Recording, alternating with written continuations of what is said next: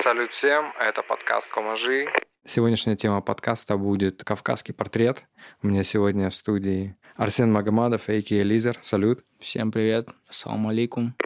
Сегодня мы поговорим о такой вещи, как о культура, культурное влияние различных республик, в частности Кавказа, на Россию и о том, как мы социально друг с другом существуем. Вообще, у меня к тебе вот такой вопрос. Ты был воспитан, насколько я знаю, в очень такой традиционной ортодоксальной семье, в которой традиции да. поддерживаются. В частности, традиции спорта. Тебя отец... А, расскажи, тебя отец очень рано, да, отдал на спорт? Где-то в 10, даже раньше я, я вначале ходил на ОФП, там были группы, то есть такие дневные. Потом меня перевели в группу среднюю, ну и потом в старшую. То есть я в одном зале, да, с детства до 16 лет там тренировался. Потом начал тренироваться какое-то время в Ргувке. Я окончил Ргувку, это физкультурный uh-huh. университет. До того, как туда поступить, я тренировался там. Ну, потом, к сожалению, так получилось то, что пришлось мне бросить. И... Из-за травмы? Нет, э, из-за обстоятельств в жизни. Резко захотелось стать независимым. Угу. Располагали обстоятельства, так, к сожалению. По крайней мере, в моей голове тогда. И я понял, когда стал перед выбором, что вообще интересно, я вспомнил то, что я 70% своего времени, 80% слушаю музыку, и я фанатею по артистам ага. определенного жанра. И решил заняться этим, что повлекло за собой большие изменения. Большие изменения и, борьбу постоянную, наверное, на протяжении четырех лет. Это очень прикольно, то, что борьба физическая перешла в, а, в борьбу обстоятельств да, жизни, да, да, понимаешь? Да, да, да, типа, вся жизнь борьба. Вообще, я об этом часто думал. А, я просто тоже как бы занимаюсь, ну, джиу-джитсу, я просто думал о том, что борьба – это очень хороший вид спорта, потому что он тебе наглядно реально объясняет, как примерно выглядит жизнь. Это постоянно борьба с обстоятельствами, где ты можешь сдаться, а можешь постараться потерпеть. Я недавно пришел к тому, что я дико благодарен за каждый период своей жизни и не жалею о потраченном времени на что-либо в том числе спорт. И в последнее время я понял, что спорт, наверное, занимает второе место в моей жизни после музыки. Спорт незаменим и выработал у меня привычку. Мне очень нравится то, что сказал Алвис Херманес. Это такой режиссер театральный большой. Он сказал в интервью Собчак, я очень часто это говорю, цитату, но он литовец, кажется, или латыш, я не помню, к сожалению, да. Ксения, ну вы знаете, искусство – это недоброжелательный диалог, это минное поле. Кто смелый по минному полю ходить, добро пожаловать. И искусство на самом деле очень больших усилий требует жизни, чтобы чего-то ты добился. Да. Ты должен быть готов к тому, что это будет супер нелегкая прогулка. И мне кажется, спорт очень сильно к этому готовит вырабатывает вот эту дисциплину и то, что какое-то время может не получаться, ты ломаешься, собираешься вновь. И я думаю, интересно, вот как люди без бэкграунда спортивного идут в искусство? Я думаю, что они как-то двигаются на каком-то, наверное, вдохновении какое-то угу. время. Я, допустим, лет 18 тоже двигался на вдохновении, то есть все давалось намного легче в плане ты как-то не думаешь, у тебя нет ответственности никакой, ты просто дурачишься, что-то пишешь. Вот я заметил такую тему. А с возрастом, когда появляется груз ответственности за то, откуда ты, да, ну это, это угу. не груз, который не нравится, то есть он нет, как бы понимаю, не, да. не отягощает, просто ты понимаешь это угу. и это добровольная ответственность, которую ты сам взял, да? Да, типа, то есть я, могу я то есть я бы мог расслабиться, да, дальше кривляться, делать там то, что я делал, и, возможно, собирать намного быстрее какую-то активность вокруг себя. Но выбрав более интеллигентный и интеллектуальный путь, это всегда намного сложнее, 100%. и это... Я сам себя уважаю, понимаешь, за то, что я делаю. И это самое главное. Ну, и ты сам себе вызов сделал в какой-то степени. Да, типа, да. Окей, я могу пройти простым путем, и это у меня никаких сил не займет особо. В принципе, когда поменялось э, представление о том, каким должен быть человек, достойный мужчина, там, да, я посмотрел на индивидов некоторых у нас, на себя со стороны посмотрел в первую очередь и подумал, нет, я так не хочу, мне какое-то время было стыдно, сейчас, естественно, вот это вот все классическое принятие себя там и так далее, mm-hmm. я через это прошел, конечно, мне уже безразлично.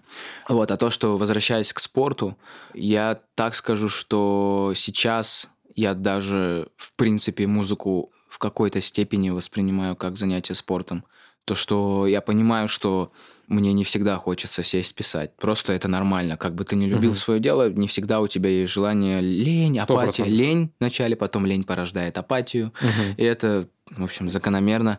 Но вот эта дисциплина, когда ты заставляешь себя, допустим, занимаясь спортом, проснуться в 6 утра, да, когда угу. все твои родные спят сладко, и ты смотришь на них так... А, вот. Система побеждает в итоге, да? Систематический подход, он все равно такой долгосрочный. Конечно, когда ты каждый день просыпаешься и, допустим, утром пишешь куплет, Uh-huh. Да, не на конкретную какую-то песню, а просто пишешь постоянно. Uh-huh. Меня вот этим очень Джей Кол вдохновил, то, что он просыпается, он все время пишет, просто пишет, и это очень сильно развивает подвешенность твоего языка. Если ты еще при этом читаешь художественную литературу, то как речь у тебя становится лучше, так же и текст. Вот. Режим чемпиона. Мне недавно угу. Юра 104 сказал, то, что это режим чемпиона называется. Ну, это правда так? Это очень серьезный да. подход. Я Хабибом вдохновляюсь в этом плане очень. То есть смотрю на то, как он тренировался, как он этого достиг.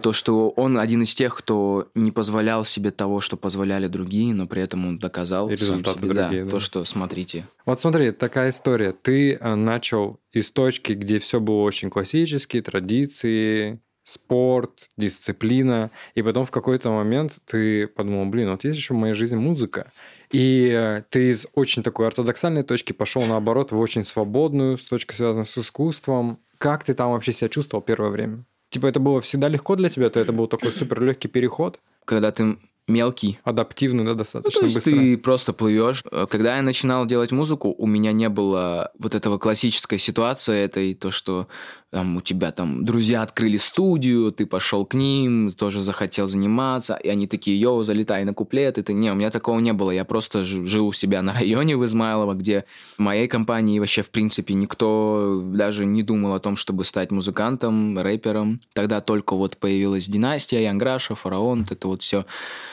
я когда просто шел по наитию куда-то, у меня был друг, который меня поддерживал, говорил, что давай, делай, делай, и мне вот этого островка хватало. Ну и тогда музыка, естественно, такая была посредственная очень. Когда я попал в московские компании в центре Москвы, я почему-то на первый план поставил не свою особенность того воспитания, да, а наоборот хотел быть похожим на них и задавал себе вопросы в стиле блин, почему мне нельзя и можно, почему там... А на них это на кого? Ну вот, что типа все равно... Ну, просто на тусовки, разные... центровые тусовки Москвы, никаких личностей даже прям сильно не могу выделить. Ты приходишь туда, ты одет как-то странно, все к тебе так относятся тоже странно, но ты смотришь на этих людей в интернете, в жизни, и ты хочешь быть как они, и вот так вот идешь, идешь, идешь, идешь, и когда в моменте меня стукнуло, что Арсен, проснись, пожалуйста. А когда это произошло? Да лет в 19, в 20, когда я понял, что мне хочется наполнять свою музыку чем-то большим. Никакого негатива к ребятам с длинными волосами и с такой одеждой, как у меня была, но мне не нравится этот вид, мне не нравится, как я выгляжу. Мне хочется быть э, мужчиной, пацаном, да, и в нормальном понимании этого слова пацаном.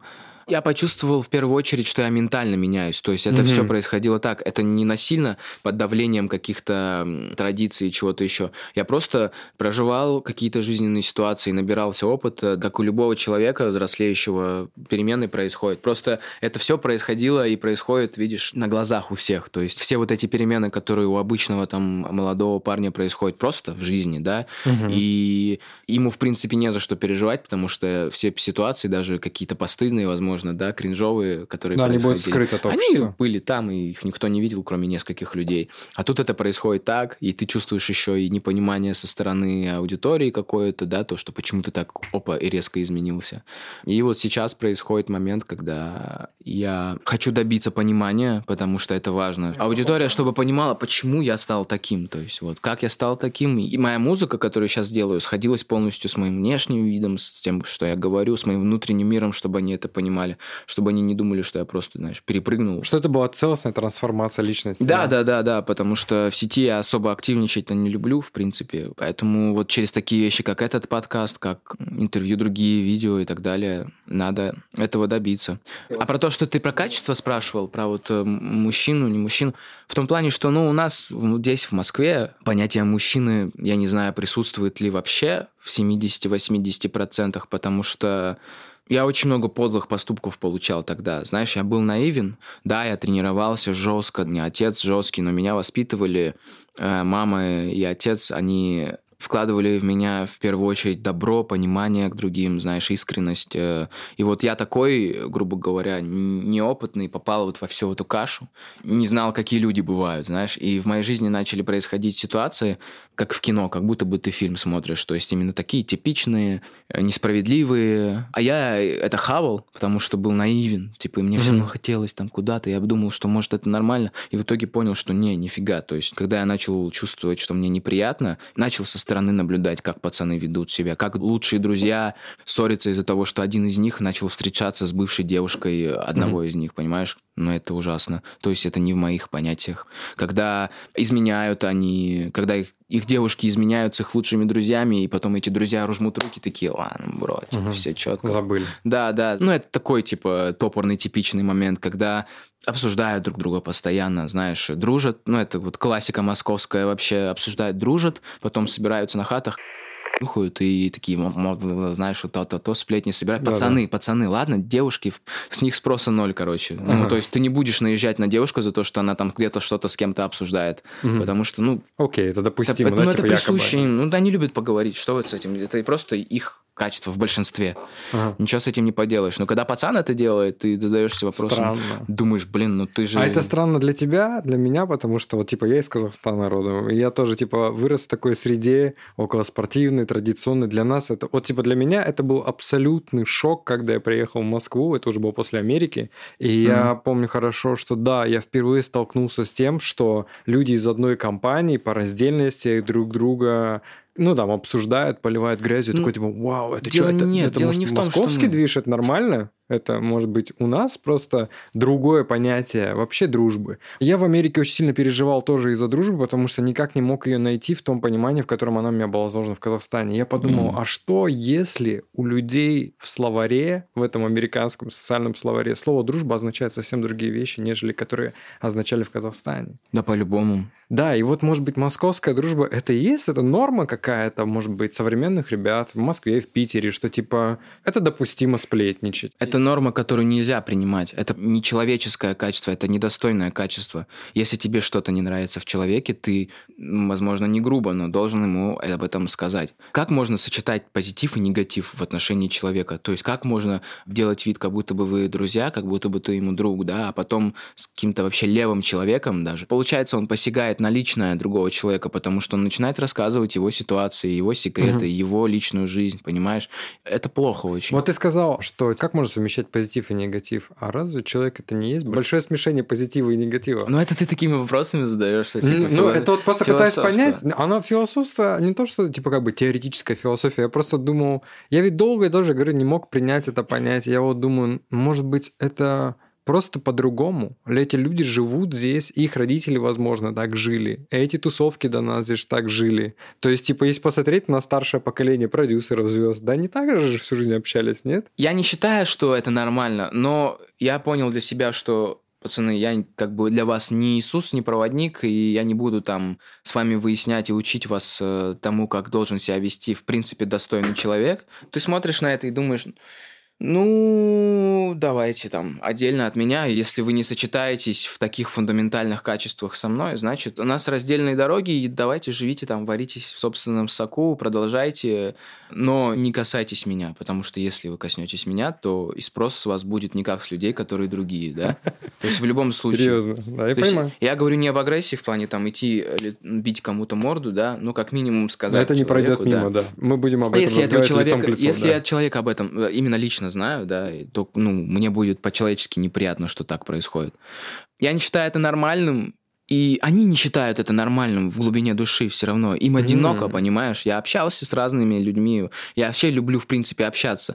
И если я держусь отдельно, но прихожу там на тусовки куда-то или в компанию, я люблю пообщаться, потому что это опыт, в принципе, в общении это как-то собирается накопительно в тебе и потом выливается в музыку, когда ты говоришь о разных ситуациях. Ну вот, и ты общаешься и видишь то, что, блин, им стоит задать один вопрос. Если у тебя там лучший друг или человек, которому ты все можешь доверить, многие из них максимум могут сказать мама, там, родители, короче, вот. И им самим от этого плохо, понимаешь? Они, делая это, не считают себя хорошими, они не думают, что, типа, вот, я классный, я вот это делаю, потому что я так воспитан, знаешь. Они, они этим понимают, не гордятся, да. понимаешь? Понимаешь? Они понимают, что это полное дерьмо. Вот это самое непонятное в этом. И ты смотришь на это и думаешь, блин, вот потерянные люди, и просто благодаришь, э, не все такие, да, но большинство, ну, да, конечно. многие и ты смотришь на это и гордишься тем, что, ну, внутри себя, слава богу, я прошел именно такую школу. У тебя есть что у меня вот именно такие да. родители, да, что у меня была такая компания, что у меня такие друзья. Хорошо, что я вовремя понял, что я не там нахожусь. Понимаешь, то воспитание, которое вложили в меня родители, оно безупречное, но, к сожалению, не все из этого воспитания работает в этом мире. Да, конечно. Вот, понимаю. в этом обществе. И я учил себя сам некоторым вещам. То есть заставлял, ломал себя, менял себя, потому что... То есть, не, не ну, подстраивался. Не подстраивался, как прогибался, а понимал, что, типа, в пределах что не все системы так, можно не все так, так хорошо, как, э, то есть, в принципе, было дома там, да, или в каких-то в кругу спортсменов, да, допустим. Не все можно говорить честно, как ты думаешь. Не все можно говорить честно, и от людей честности да, не да, от всех да, можно да, ждать, да. что нужно где-то быть жестким, да, вот эту вот черствость в себе адекватную я пробудил, и мне это, в принципе, очень, очень нравится, и я стал легче ко многим людям относиться в плане, знаешь, раньше, когда я общался с людьми и думал, что если они проявляют какие-то теплые чувства, если они хорошо поступают где-то со мной, то для них это так же, как для меня, очень много значит. И я их начинал чувствовать, ну, как минимум, если не ближайшими, то, ну, вот как говорят, брат, братан, угу. то есть ну, что-то такое. И когда я видел, как люди в моменте поступают, и потом, когда ты им это говоришь, они к этому относятся совсем по-другому, я понял, что к некоторым стоит все-таки относиться поверхностно. То есть не подпускать их э, близко к себе. Позволять им существовать как театральным актерам. Да, братан, да, класс. Да. Э, там круто, круто. Не закрываться, да, в себе, там, не сидеть у себя в комнате и говорить, а, все люди такие, да, и так далее. Чтобы нужно... не становиться аутсайдером. Это взрослая да. жизнь, нужно уметь общаться, люди разные абсолютно, да. Уметь и... разделять, да. Да, уметь разделять, но, опять же, и негатив себе не, не нести. Угу. То есть, знаешь, относиться к ним больше даже жалость плохое слово, но даже вот с жалостью таким, знаешь, с пониманием того, что они, наверное, потерянные просто. И пока они не сделали ничего плохого мне, а mm-hmm. вот так со стороны смотришь, тебе просто жалко, ты думаешь, блин, чувак, ты слеп. Это может быть частью взросления, что ты сам прошел такую метаморфозу, и ты теперь после того, как ты ее прошел в себе, и, конечно, был сильный внутренний конфликт и сильное внутреннее давление, типа, блин, Арсен, мы так вообще раньше не делали, что за фигню ты намутил? Так, мы больше так не будем поступать, это некрасиво, неправильно, т -т -т. то есть прошел какую-то внутреннюю такую гражданскую войну, и по прошествии этой войны ты теперь людям тоже можешь что-то простить, ты понимаешь, что они, может быть, тоже на этапе метаморфозы происходят. Да, вот я тоже об этом думал, но понимаешь, когда... Есть люди, которые не этот этап метаморфозы проходит. То есть чуваку уже 25, там, 26 лет, и что-то как-то метаморфоза там... Последние 5 застыли, да. Так слишком сильно прощать все всем тоже нельзя. В плане вот, ну, если с тобой как-то, ну, странно а. поступили, да, ну, прощать даже, это, знаешь, это со стороны прощать не в плане «я тебя прощаю», а в плане, что наверное, нельзя проявлять такую мягкость к людям, которые просто не хотят меняться, не меняются, да. Mm. Если это касается лично тебя, сложно относиться, короче, вот так. А в принципе, ну, смотришь на это и... Let it be. Да, вы там разберетесь. Интересно, что у тебя метаморфоза получается такая, что ты начал из чего-то очень классического, там, где есть рамки, там, где есть правила. Потом ты вышел в общество, в котором, наоборот, э, рам... да, рамки... нет. Да, да, их просто стирают, и тебе какое-то время казалось, когда ты был в жесткой что дисциплине, что я сейчас дорвусь, да, до, короче, да, до фристайла, а да. потом, оказавшись в фристайле, говоришь, так, мне все-таки нужны какие-то рамки, потому что так невозможно существовать. Слушай, я бы не называл это рамками, потому что вот э, я вот проговаривал это в своей голове и вот со своим другом близким, что я не идеальный в любом случае, да, и все мы ну, грешны, все мы, да. но это дисциплина, это воспитание. Я кайф получаю от того, что я такое, понимаешь? Я не занимаюсь самолюбованием, но я горжусь своим воспитанием. Просто мне не нравится, что некоторые мои слова звучат, как будто бы я такой, такой такой. Просто, ну, если говорить, да, откровенно, все изменения, которые во мне происходят, это не потому, что, знаешь, я такой подумал в моменте, блин, я дагестанец, мне нельзя, черт, как, что, как с этим быть, у меня там отец, что такое. Я уже относительно взрослый человек, взрослый парень, который может э, адекватно принимать решения. Я понял, что я должен просто двигаться достойно, потому что мне это нравится, потому что если посмотреть вокруг, какой разрад, тьма просто происходит, ты понимаешь, что это плохо. Просто, ну, я не думаю, что это нужно объяснять. Просто ты понимаешь, что это плохо, что это ужасно, что быть плохим человеком – это плохо, что изменять каким-то своим устоем моральным это плохо, что забивать на хорошее отношение к другим людям. В любом случае доброту, честность, на сострадание, в нормальном понимании слова, не жалость и не нести в себе хоть какую-то толику света, но это ужасно, то есть можно потеряться просто в этом всем. И ты смотришь на то, как тебя воспитывали, то есть, знаешь, когда отец и мать мне говорили о каких-то вещах э, в детстве, в частности, вот отец, когда он говорил мне жестко, да, я воспринимал это как будто бы это мимо ушей пролетало. То как есть, навязанная очень... ценность. Ну, типа... то есть, не, я уже просто привык. Он один разговор может повторить пять раз одни и те же слова. А сейчас я вот проживаю ситуации, да, и у меня там слова матери, отца так знаешь, эхом таким в голове mm-hmm. проходит. Как мне вот э, сказала недавно одна девочка, что на психолога учится, она мне сказала крутую мысль, что воспитание это круто, но когда мы вырастаем, если мы можем думать своей головой, да, и задумываемся в какой-то момент, кем я хочу быть, каким я хочу быть, как поступать правильно, мы как будто бы лучшее берем от своих родителей и сами выбираем, какие советы, какие качества взять. Теория становится прикладной практикой, да? Да, да, да, да. А что-то негативное, допустим, да, какие-то недостатки, они у нас у всех есть, да, угу. в том числе у наших родителей. Конечно, живые э, люди. Да, и ты смотришь так, это мне так не хочу. Но это жизнь, то есть я сам в каких-то моментах не твердо стою на ногах, да, в каких-то понятиях, но я учусь, я все время размышляю, все время думаю, наверное, иногда даже слишком много. Интересно. Ну, это же просто такая парабола произошла, что у тебя были ценности, это был, да, да, это, это был то, твой, внутри, говоришь, да. твой внутренний на самом деле голос, он был схож с этими ценностями. Просто на тот момент из-за того, что не было практикума угу. там, ну, в живой жизни да, взрослых да, да, людей, да, да. тебе казалось, что может быть это и не твой внутренний голос, что типа есть ценности, но они чьи-то, они не мои. Потом ты вышел в общество, ты с этим обществом начал взаимодействовать, и ты хотел подражать чьему-то голосу поведения. Но извини, я опустил момент, самый ага. главный, что я-то не менялся, по сути, в своем именно воспитании. То есть я не становился, грубо говоря, ушлепком, понимаешь, подлым. Угу. Я так не поступал. И вот это в том числе когда я понял, что, блин, ну я не такой. Конфликт произошел, когда ты со своими драйверами приехал на другую систему да, да, да, операционную, и она тебя просто не приняла в какой-то степени. Ты такой, и точнее, ты ее не принял. И ты такой говоришь, я хотел подражать этой операционной системе, но она оказалась мне настолько чужой, что я должен откатиться обратно к своему базовому голосу. Да. Потому что он мне ближе и понятнее. Да, да, и да. я с ним могу существовать и развиваться. И с возрастом, с осознанностью ты, знаешь, начинаешь копаться в традициях своих, начинаешь э, мудрее, наверное, будет правильно сказать, относишься к этому. Горизонт шире видится, да? Да, намного. Ты тоже что другие ты вещи видишь. С гордостью несешь вот это знамя, то, что у тебя есть история. Ты кавказец. Гигаполис, на самом деле, это очень серьезный тестовый учебник. Да, да, да, вот согласен. Он лучше всего проверяет, насколько твои убеждения на самом деле в тебя интегрированы. Мы очень красиво и плавно перешли к следующей теме. Вообще, каким ты сегодня видишь портрет кавказца в России? И как бы ты хотел бы его транслировать таким же, поменять его в мышлениях, допустим, людей, которые с Кавказом не связаны или не соприкасались с этой культурой? Слушай, ну, мне не очень нравится, что вот эти группы всякие, рэп-группы и просто телеграм-каналы, они э, пропагандируют образ кавказца как абу бандита, типа, да, такого, эй, чу, вот mm-hmm. это, да, да, это смешно, это забавно, но самое плохое, что это воспринимается как наша культура, блин, как наш э, типаж поведения, когда это совершенно не так. Такие индивиды есть, конечно. Также, наверное, воспринимают э, кавказцев как спортсменов, то mm-hmm. есть которые бьют там лица и так mm-hmm. далее, борются.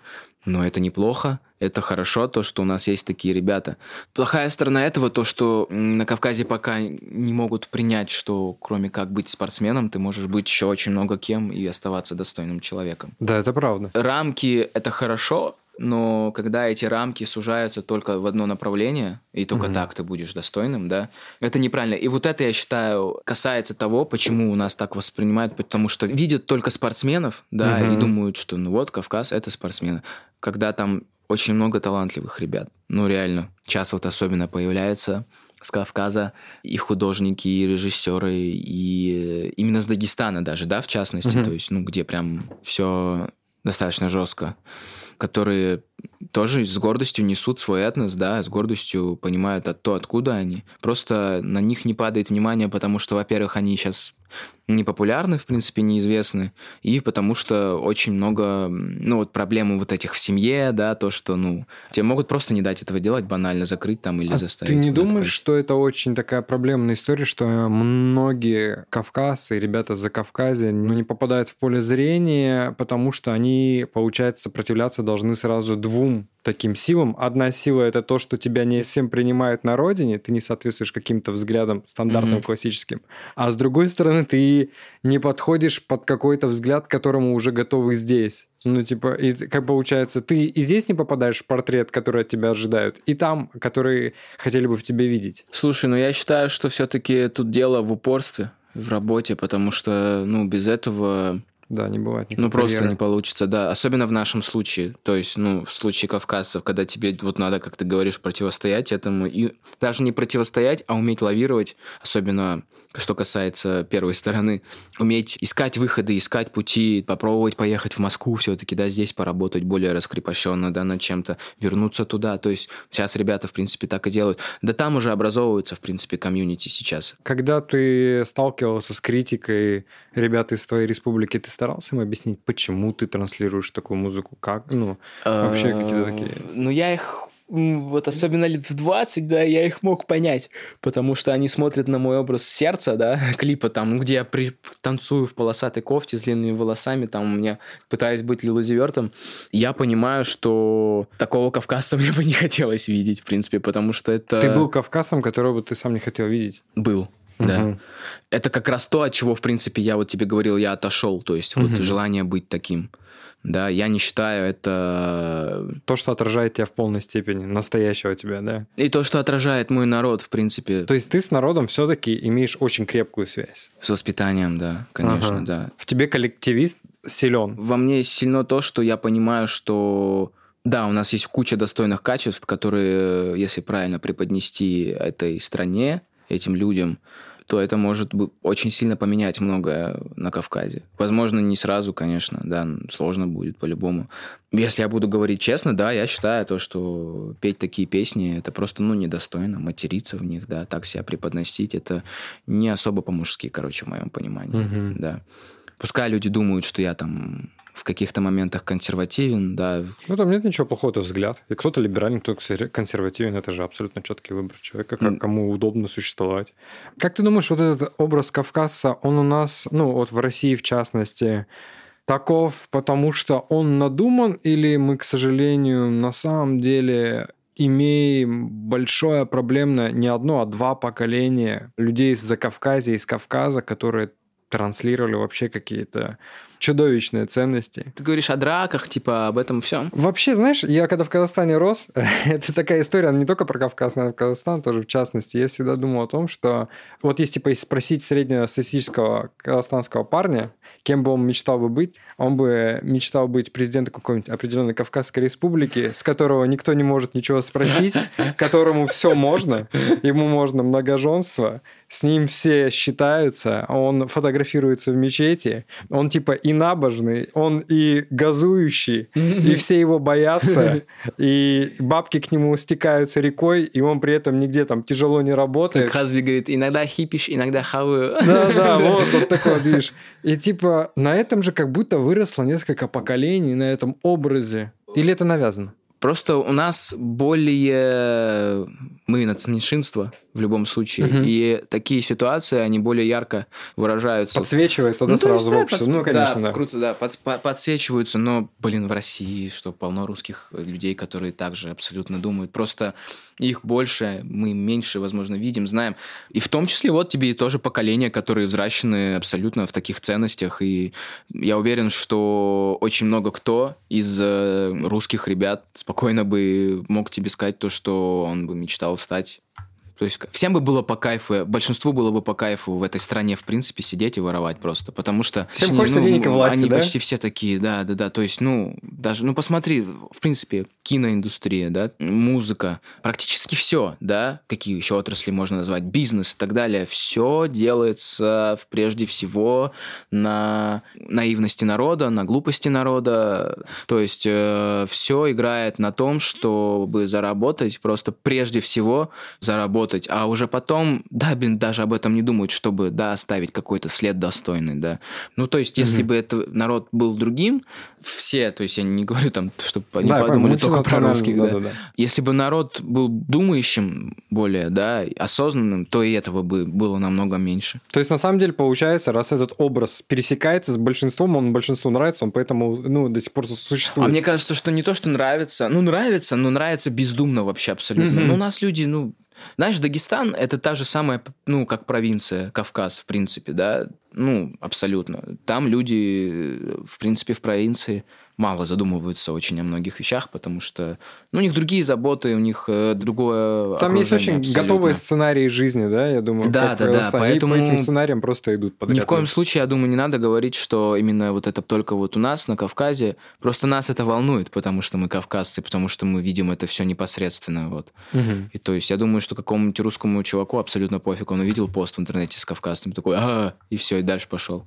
Может быть, это действительно как-то пропаганда работает, и может это кому-то выгодно, я не знаю. Я вот думал об этом, что такой кавказский портрет, он на самом деле таким образом сформировался не потому, что как хотят считать люди, что типа люди, э, да, типа граждане Кавказа из-за Кавказа, они такие по природе кровожадные, беспринципные коррупционеры, люди, которые понимают только язык силы. Надо понимать, что исторически этот портрет сложился ввиду чудовищных вообще мутаций, которые были в 90-е, Да. а, поколения, которые прошли войны, локальные конфликты. Целое поколение, они выросли в нищете, в тотальной коррупции, в ситуации, в которой никакого завтра в принципе не было, было только сегодня.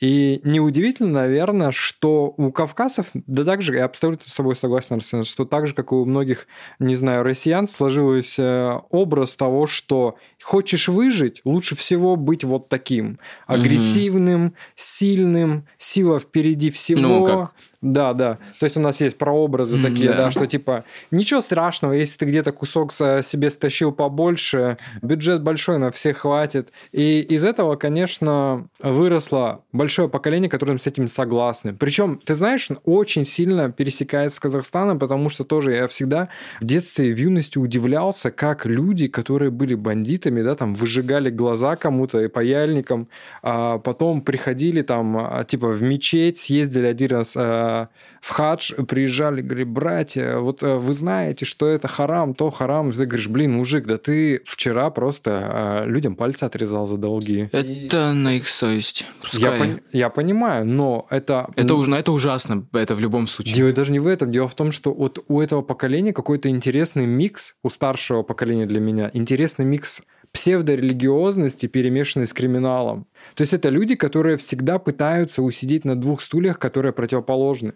Религия очень четко, особенно касательно ислама, очень четко говорит о том, что можно делать и что нельзя делать в пределах легальной и нелегальной деятельности. И она не распространяется на истории, что типа э, с немусульманами так можно поступать, с каферами и с каферами, а с мусульманами так можно. И вот интересно, что мы просто на самом деле этот портрет, видишь, как получается. Он сформировался отчасти из-за этих событий, которые Мгм, были мгм. в конце 80-х, начало 90-х. Да. Мы как бы буквально приехали, вот эти разные народы приехали в какие-то крупные города со своими устоями, со своими аппетитами и со своим характером для борьбы. И мы напугали людей, потому что мы типа, показались дикими. Да как будто бы здесь дикости не было в 90-х. Ну, здесь тоже Была, жизнь была, это происходила. тоже справедливо. Да, всякое происходило. Просто то, что ты говоришь про религиозность, я считаю то, что, во-первых... Псевдорелигиозность. Да, да, да, да, да, да. Это важно, Вот да. э, э, самая главная проблема это лицемерие, а вторая главная проблема это в том, то, что в принципе эти люди в религии не разбираются. В принципе, они конечно. вряд ли читали Низкий уровень Коран, образования, Они вряд ли 100%. знают, что туда вложено, понимаешь? Им все Согласен. равно. Как и в принципе некоторые молодые ребята, которые неосознанно начинают это делать, да, они тебе что-то задвигают, говорят тебе, что музыка харам, допустим, да. Мгм. Мне, допустим, иногда тревожно, потому что я смотрю на молодежь э, за Кавказе, я вижу, кстати, плавное изменение в лучшую сторону. Конечно. Типа я вижу, что реально потихонечку этот портрет начинает меняться, и идеалы этого портрета тоже меняются у этих людей. Типа другие профессии уже начинают становиться в приоритете. Ты вот сейчас, когда твоя карьера меняется, и твои песни, в них посыл меняется, ты бы хотел сообщить другой части России что через себя как представителя?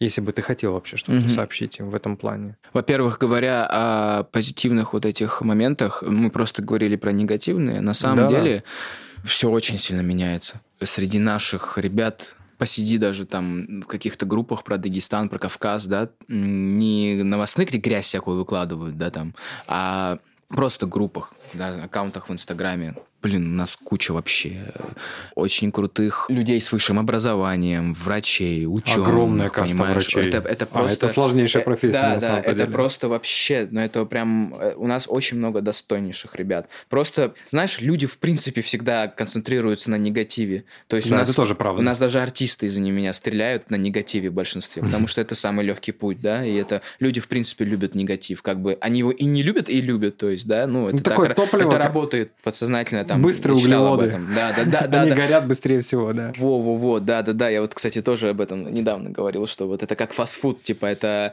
информация, которую мы поглощаем, которую люди поглощают в большинстве, будь то видосы в ТикТоке, вот эта вся каша из инфы, это реально, это как фастфуд, это быстрые углеводы, которые тебе создают впечатление того, что ты наелся, типа, а через Мгм. час ты снова голодный, там, и это тебе ничего, ты только толстеешь от этого, грубо говоря, и еще там организм твой мучается из-за этого.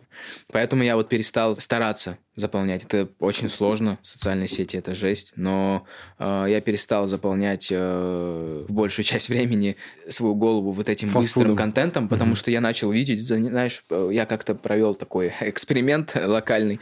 Я посмотрел, вот я сидел, да, очень много в этих социальных сетях, и когда откладывал телефон, понимал, что а почему мне лень слушать сейчас музыку? Почему мне лень читать? Перенасыщенность, Да, да, вот ты это? вот эта видимость перенасыщенности, твой мозг самый главный обманщик вообще в твоей жизни, и твой самый главный враг и друг. Ты думаешь, блин, ну потому что подсознательно твой мозг говорит тебе о том, что ты вообще сегодня столько узнал, типа, что ты Мгм. завтра просто не будешь помнить. Вот, поэтому, когда ты перестаешь это, у тебя есть желание и учиться, у тебя ну, чему-то новому, у тебя есть желание и читать дофига, и музыку писать, слушать. Ты готов себя впитывать вот эти вот э, полезную, вкусную, здоровую пищу, благодаря Мгм. которой ты становишься только чище и лучше. Вот, а я считаю, что это вообще параллельно абсолютно. Знаешь, э, в культуре вообще, в кино и впрочем, очень часто бывает так, что нас выставляют вообще карикатурными героями Кавказа и Закавказья, и всегда какая-то, как будто бы, что бы ни происходило, есть какая-то тонкая линия, как будто разделяющая нас и другие народы, населяющие Россию. Вот такой к тебе вопрос. Как ты считаешь, со временем мы сможем преодолеть вот это вот все-таки скрытую какую-то сегрегацию между нами, разделение? Или мы всегда будем какими-то такими несмешиваемыми до конца веществами, которые присутствуют просто в одном сосуде. Мне кажется, то, что произойдет, наверное, какая-то мини-революция, по крайней мере, как вот, допустим, конечно, нас меньше намного, но как, допустим, произошло там с темнокожими в Мгм. Америке, да. Я считаю то, что Кавказ это неотъемлемая часть России, которая очень сильно украшает Россию, в принципе. И мы харизматичны, мы все равно адекватные, образованные люди из наших помнят свой этнос, помнят свои, чтят свои традиции, и мы будем, если говорить о религии, религиозные люди, да, адекватные, тоже просто, ну, у нас есть вещи, которые мы не забываем, потому что нас мало. Вот, потому что все-таки нас меньшинство, они Стараются более, более, более сплоченные все равно, да. А допустим, по России, когда народ разбросан, очень много людей, все это теряется, все это размывается, поэтому мы в Москве наблюдаем то, что наблюдаем. Если мы сможем красиво и правильно подать эту культуру свою, не выпячивая то, что смотрите, я кавказец, я лучше там. Не, не лучше, везде есть, у всех есть минусы, плюсы. Просто подать свою культуру Подсветить свои так, чтобы достоинства, она, да, наверное, была красиво? понятна всем, да. Да, это же круто. Там, просто, знаешь, можно долго говорить о том, что кричать о том, что да, я такой, мне по кайфу быть таким, да, я кавказец вообще, вот вы не понимаете, но тогда ничего не изменится. Если Да. ты не найдешь правильный ключик, правильный подход, ничего не поменяется. И это, знаешь, нужно принять какие-то правила, чтобы использовать их по-своему и продвигать это. Если ты болеешь за это, действительно, если ты переживаешь за то, что вот так это происходит. Если тебе по кайфу сидеть, аскетично там где-то жить и говорить там, вы все говно, у нас вот лучше, это глупо. Плюс ко всему, я думаю, то, что, в принципе, правительству выгодно, когда народы разобщены, понимаешь? Я уверен, то, что все, что сейчас происходит, это пропаганда. Мгм. Да. Да. И вот опять же, это снова идет к неосознанности людей. И то, что не- они не думают, что И они к не хотят... самообразования. Что они видят пост, где капсом написано «Кавказец сделал это». Они не станут думать так, блин, надо почитать под- подробнее. Там вообще оказывается ситуация другая совершенно, понимаешь? А, СМИ, желтуха, вот это не в Москве, и это вообще, да. Да, да, да, да. И то есть, ну, нас люди думают, что, блин, Кавказ это вообще не Россия. Дагестан то, что не Россия, то, что это другие страны. И некоторые люди реально думают, что типа Кавказ это не Россия, Но это, это что-то чужое. необразованность. Ну и Кавказ часто себя позиционирует как, э, типа, знаешь, типа, мы временно здесь, отчасти, вот что, типа, нам совсем чужая культура, чужой этот. Я знаешь, на что надеюсь со временем, потому что все равно я, допустим, за себя буду говорить, я вижу свое будущее все равно в России. Я надеюсь на то, что произойдет взаимный диалог, что мы будем готовы и та, и эта сторона к дипломатии, к пониманию взаимной ценности друг для друга. Но что должно произойти, чтобы вот эта последняя разделительная линия ушла, хотя бы Мгм. в головах людей, и чтобы нами больше нельзя было манипулировать, натравливая одних на других. Вот должны быть такие люди, как мы. Я реально считаю То так. есть это все-таки первоочередная сила за культурой. Тот, кто несет культуру, сможет соединять народы. Сможем ли мы вообще преодолеть вот эту вот разницу, которую, знаешь, типа квартира только за славяном, да, эти, бор- да, эти борщи, там, знаешь, вот эта вся эта история, когда люди пытаются, ну, вот мы пытаемся очень сильно друг друга разделить в одном государстве, отделиться друг от друга, посчитать, что мы чужие. Что может, на твой взгляд, помочь таким разным народам, да, в России вообще, ну вот в частности, допустим, кавказским народам по отношению к остальной части России, не потеряв себя, интегрироваться? А, Я на самом деле думаю, что главное это культура, но не культура в плане этноса, а культура поведения, воспитанности. В принципе, знаешь, я считаю, что если мы будем нести в себе все хорошее, что в нас вкладывало прошлое поколение, если мы будем знать свою историю, э, если мы будем это все помнить, и даже если мы будем религиозны, да, среди нас есть религиозные люди, мы будем религиозны в нормальном понимании этого слова и будем нести в себе свет, то я не думаю, что может быть хоть какой-то барьер, потому что все ценности, которые в нас вкладываются, действительно очень достойны, и они только привлекают обычно зачастую людей. Конечно, нужно какие-то, как я говорил, правила принимать, то есть, ну, не показывать себя каким-то слишком отдельным островком, знаешь, потому что, ну, не отделяться если от у тебя, людей на конце. если у нас есть желание э, покорить, в хорошем понимании этого слова, страну, да, показать себя, то мы действительно не должны быть маргинальны в своем противопоставлении вот этом, а наоборот, достойные качества привлекают всех. Просто когда ты их классно подаешь, интегрируешь свою музыку, когда ты действительно талантлив, когда ты делаешь хороший продукт, будь то что угодно, картины рисуешь или музыку делаешь, то это точно привлечет. Ну, кого угодно абсолютно. При этом, когда я говорю, что нужно какие-то правила принимать, это не значит, что нужно менять свои какие-то позиции, свое воспитание, свои адаты. Ну, в принципе, все потихоньку, мне кажется, к этому идет. И когда вот люди говорят, мол, отделите нас от России, да, мне кажется, что это просто со злобы говорят. Это был Арсен Магомадов, а.к.а. Лизер, подкасте «Камажи». Спасибо. Да, все круто, спасибо большое.